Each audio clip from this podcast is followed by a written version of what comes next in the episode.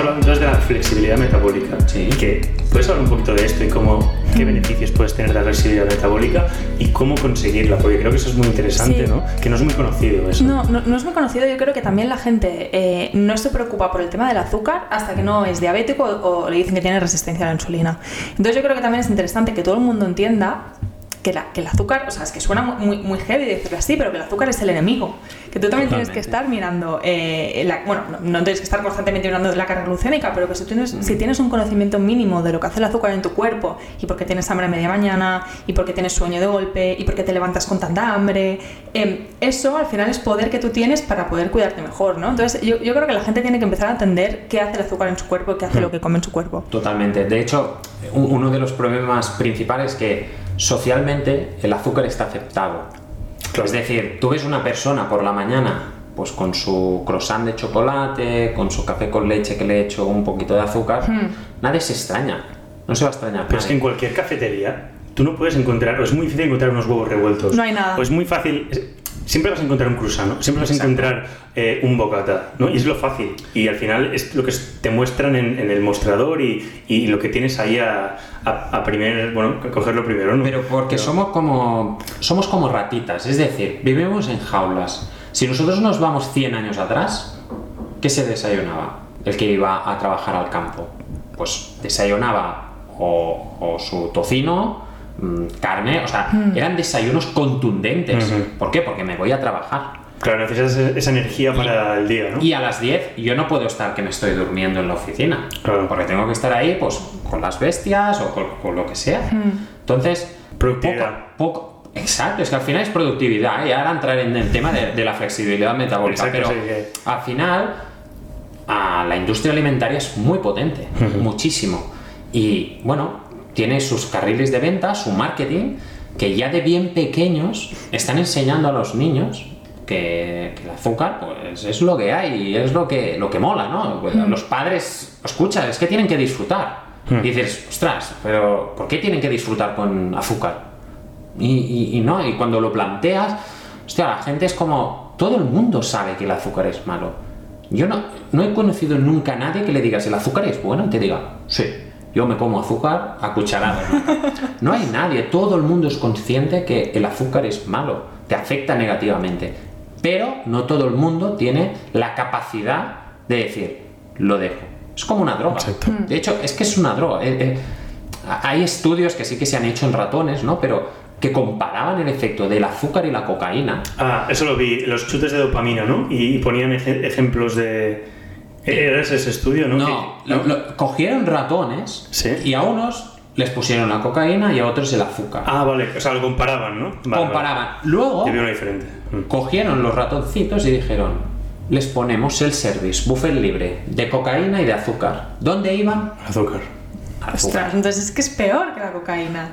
A eso es a lo que vamos, que mm, metabólicamente te destroza por dentro, pero es que emocionalmente también. ¿Cuánta gente hay que, hostia, necesito el trocito de chocolate con leche? Yo, a veces. Es, es un tema emocional, Sí. que aquí entra, ¿no? Sistema nervioso, entran muchas cosas, pero al final el azúcar ha, ha pasado a ser, pues, ese... mm, acaba el día, ¿no? De, Vienes de trabajar, cansado. Ese regalito que tienes. al regalito para el cerebro. Claro. Es decir, hostias, mi autopremio. Está todo el día trabajando, pues oye, mm, es mi premio. Y mi premio pues puede ser un, un bollito, un helado, ex- eh, lo que queráis. Pero al final es eso, ¿no? Te autopremias y es un tema psicológico. Porque funcionalmente, nutritivamente, no te está aportando nada. Y menos por la noche. Porque por la noche, imagínate tú, ir a dormir con No, una no. glucemia muy alta. Eso es aún peor, ¿no? Eso ya es, vamos, catastrófico. Sí, sí. Y luego el- estuve, estuve leyendo de- el libro de mm, A tope de vida sí. de María José Sacristán y tenía una frase que me gustó mucho y que realmente me impactó mucho que decía que la resistencia a la insulina, la mayoría de nosotros tenemos en mayor o mayor medida resistencia a la insulina es como algo muy común, que es la antecámara a todas las enfermedades auto- autoinmunes y modernas. Sí. Entonces, yo creo que mucha gente está en ese tramo de resistencia a la insulina. ¿Cómo puedes reconocer que tú tienes resistencia a la insulina no diabética? Aquí ya voy a, a- me gusta ser conspiranoico, Ah, pero, ¿sí? pero fíjate, fíjate. Estás en el sitio adecuado. Es que fijaros, la resistencia a la insulina, hay una prueba que te mide, que se llama la OMA-IR, que te mide la insulina con la glucemia que tienes y se hace un índice. A partir de ahí puedes saber cuánta insulina estoy usando para tener mi glucosa en ayunas estable. Es una prueba que no cuesta nada.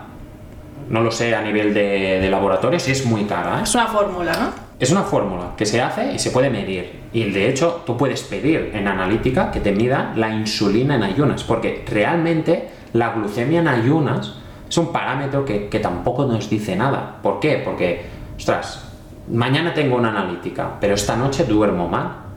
Mañana me levanto, cortisol por las nubes, glucemia por las nubes. Me hacen la analítica, glucemia basal alta. Pero es una foto, es decir, la analítica es una foto de aquel momento. Luego va a bajar y no va a tener problema. Pero ¿qué pasa con la insulina? Como no se mira, no puedes ver la evolución de esa persona. En el tiempo.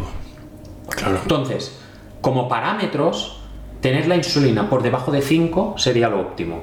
¿Qué pasa? Si tú te haces una prueba, pides la insulina en ayunas, tengo la glucosa en 80 y tengo la insulina en 4, perfecto.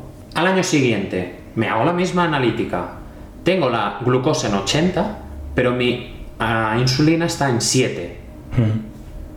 El médico te va a aplaudir.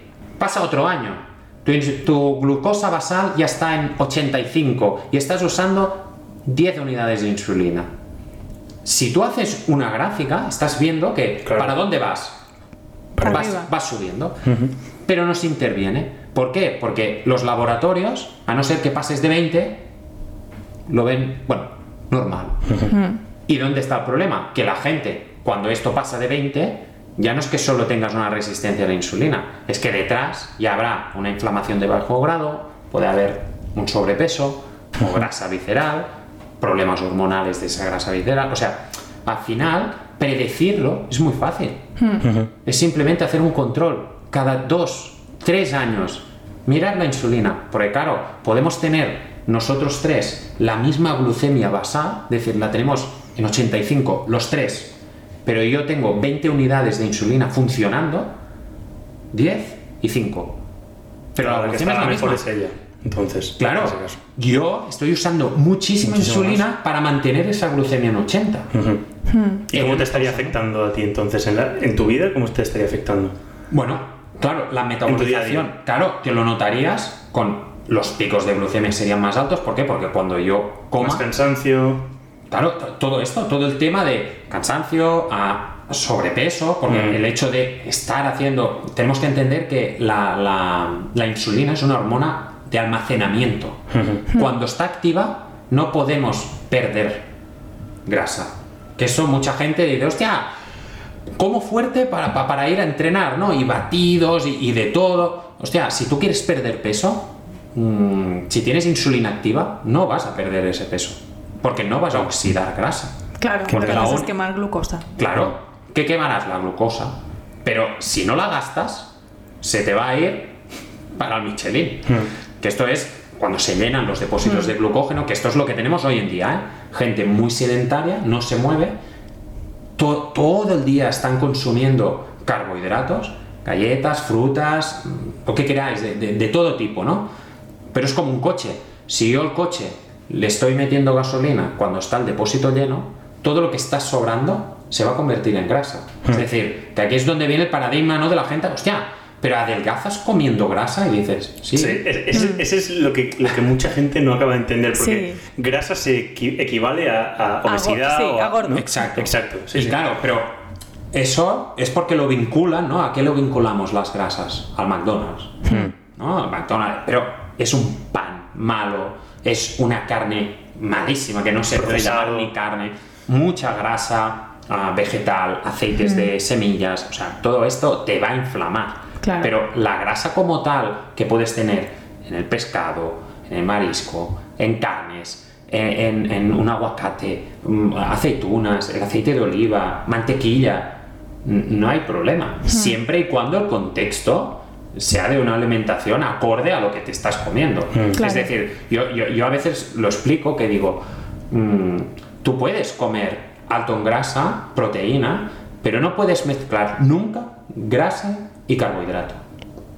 En altas cantidades, como puede ser una pizza de tipo de, de estas rápidas. Claro. ¿Por qué? Porque si tú comes muy alto en carbohidrato de la harina, pero aparte tienes un volumen enorme de grasa del queso, de los aceites que Eso sí de que todo, se te va a quedar esa grasa Claro. circulando por el cuerpo. Y no se va a quemar. Porque el, el cuerpo va a notar que hay una glucosa muy alta, va a por esa glucosa, pero esta grasa. no la vas a oxidar.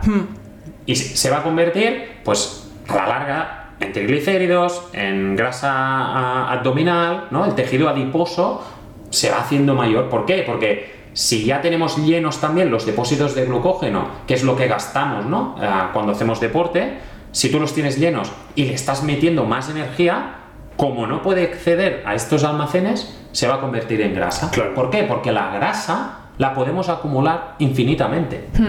Entonces, dices, ostras, yo tengo dos depósitos, glucógeno y grasa. El glucógeno es el rápido. El, hostia, me atacan, tengo que salir pitando. Necesito un explosivo. Por decirlo de alguna manera, la glucosa es la Super 98, la gasolina. La grasa es el diésel. Para ir tirando al trote. Pero ¿qué pasa hoy en día? Que la gente no sabe usar su grasa a modo energético. Y ahí es donde entramos con la flexibilidad metabólica. Ahí te, ahí te iba a preguntar yo. Exacto. la Es el momento. La el momento. flexibilidad metabólica es saber usar correctamente los dos sustratos energéticos, glucosa y grasas. No uno, porque sí que es verdad que mucha gente es que no tiene flexibilidad metabólica, ¿no? Y dieta cetogénica y siempre dieta cetogénica. Tan malo es siempre estar con cuerpos cetónicos como siempre estar con glucosa. Es decir, la flexibilidad es eso. Necesito glucosa porque la- el movimiento, lo que estoy haciendo demandante, necesita explosividad, pues voy a hacer con glucosa. Oye, que no lo necesito tanto, voy a tirar con las grasas. Se va a oxidar, haremos los cuerpos cetónicos y de los cuerpos cetónicos vamos a generar esa energía. Sí que es verdad que los cuerpos cetónicos, antiguamente se decía que el cerebro solo funcionaba con glucosa, y esto ya se sabe que no es así. De hecho, el cerebro, el 70% de esa energía puede proceder de cuerpos cetónicos, con lo cual de la grasa. Eso. El corazón también, los cuerpos cetónicos también hay una a, nivel muscular y hay muchos deportistas de élite que están ¿eh? con dietas cetogénicas o low carb, muy bajas en carbohidratos y tienen marcas similares, iguales o mejores que atletas que están comiendo, ¿no? Como, como marca oficialmente, por decirlo de alguna manera. Entonces, esto de la flexibilidad metabólica es una cosa que cuando nacemos la tenemos. Naturalmente nacemos en cetosis, es decir, con la leche de la madre Claro, es grasa pura, ¿no? tiene, o sea, eh, principalmente y además saturada, que mucha Sí. gente se pone las manos en la cabeza cuando hablas de grasa saturada, No, es el demonio. colesterol. Colesterol, grasa saturada, es del demonio. Y dices, ostras, de hecho hay, hay um, un estudio que, de, de Rodríguez Navarrete que comparó la grasa del bacon con la grasa materna. Y lo curioso es que los porcentajes de grasa son iguales, prácticamente. ¿Sí? Es O sea, decir- Bacon, bacon sí, entonces. Por supuesto. Eh, Siempre en mi equipo. ¡Vamos! ¿eh? Sí, yo, yo la, yo, eh, ella no comía bacon antes de conocerme. Y, y tú no ahora- bebías bichi. Y yo no bebía chip, exacto. Entonces ahora hemos hecho el mix y ahora para desayunar a veces hacemos huevos con bacon y, y, y ahora pues en vez de una cerveza Pero- nos metemos un bichi. Pero dime, cuando te haces unos huevos con bacon por la mañana, Es que sienta diferente, tío. ¿y ¿cómo pasas la mañana? De puta madre. Perfecta. O sea, puedo llegar hasta las 2, las 3 sin tener hambre casi. Sí. Y eso es una cosa que también quería, quería preguntarte, porque al final tú has dicho que mucha de esta hambre y- o, de, o de este picoteo es emocional, ¿no? Sí. Eh, pero también esta, esta hambre que a veces nos viene, pues porque te haces un bocata justo al, al- al desayunar, ¿no? También el hambre te viene muy rápido. Bueno, a ver, No. no, no deja de ser que cuando tú estás viendo la comida, tus papilas gustativas se ponen en marcha, tu cabeza empieza a mandar señales de decir, oye, que va a venir. Claro. Va a venir lo que se está preparando, empieza a hacer, ¿no? Tus. tus- Pero antes, antes de ver la comida, igualmente el hambre te viene antes también. En vez de si te haces unos huevos con bacon, como si te comes un bocata. Sí, pero también somos mucho de, ah, de, de rutinas, ¿no? Yo, ah, Ya. Lo típico, ¿no? De oficina. O sea, si tú siempre mm, Claro. a las 10 vas a salir con tu compañero de trabajo y haces la manzana o tomas algo, el bocadillo, vas al bar, lo que sea, al final ya es una rutina. Sí. Mm. Y las rutinas se tienen que trabajar. Entonces, bueno, el proceso de dejar estos hábitos alimenticios de comer 5 o 6 veces al día se tiene que hacer paulatino, con calma. No hace falta que de golpe, oye, voy a ayunar, ayuno intermitente, de golpe, estoy comiendo 6 veces al día y de golpe, no, no voy a comer. Ayuno y solo como una vez o dos. No, no, Claro. porque el segundo día estarás arrastrándote por el suelo. Claro. ¿Y qué va a pasar? Es que el ayuno es una, una Exacto. mierda. Te vas a marear y vas a decir, no, es que el ayuno intermitente realmente es malo porque tal. Exacto. Y Y, ahí, y vienen los pro- exacto, Claro. ahí vienen los problemas de que todo tiene un trabajo. Si nosotros nacemos en cetosis, pues deberíamos mantener esa flexibilidad de poder usar la grasa. Pero con los hábitos que tenemos hoy en día, alimentarios y de vida, la perdemos. Entonces, Claro. tenemos que volver a aprender a utilizar aquello que no deberíamos haber perdido.